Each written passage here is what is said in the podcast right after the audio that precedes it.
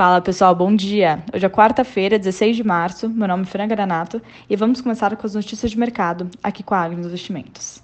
Os futuros índices americanos ameaçam em alta hoje, dia extremamente importante de decisão monetária do Banco Central Americano e também do brasileiro. O Fed, Banco Central Americano, deve anunciar às 3 horas o primeiro aumento na taxa de juros desde 2018. Afinal, a tentativa é desacelerar um pouco a economia para controlar a inflação, que não para de subir, mas ao mesmo tempo não gerar uma recessão por lá.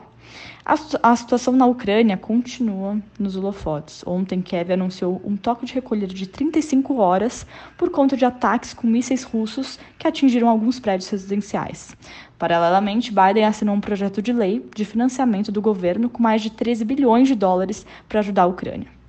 No mercado asiático, ótimas notícias da China em relação ao mercado internacional. Reguladores dos Estados Unidos e China estão progredindo ainda mais depois do anúncio da China que irão apoiar empresas chinesas no exterior e trabalhar pela estabilidade do mercado financeiro em Hong Kong, com foco também no setor imobiliário.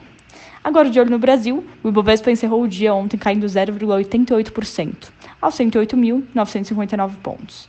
O destaque do dia ficou para as commodities, que derraparam por conta do cenário internacional, principalmente por conta de um novo surto que está tendo na China, e também, lógico, com o avanço nas negociações entre Rússia e Ucrânia.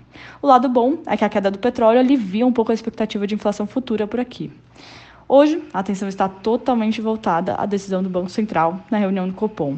A aposta é de elevar 1% a Selic, chegando aos 11,75%. E o mais importante é entender como serão os próximos aumentos, que estarão diretamente atrelados à situação na Ucrânia e à inflação. Vamos acompanhando. Fico por aqui, desejo um excelente dia a todos e bons negócios.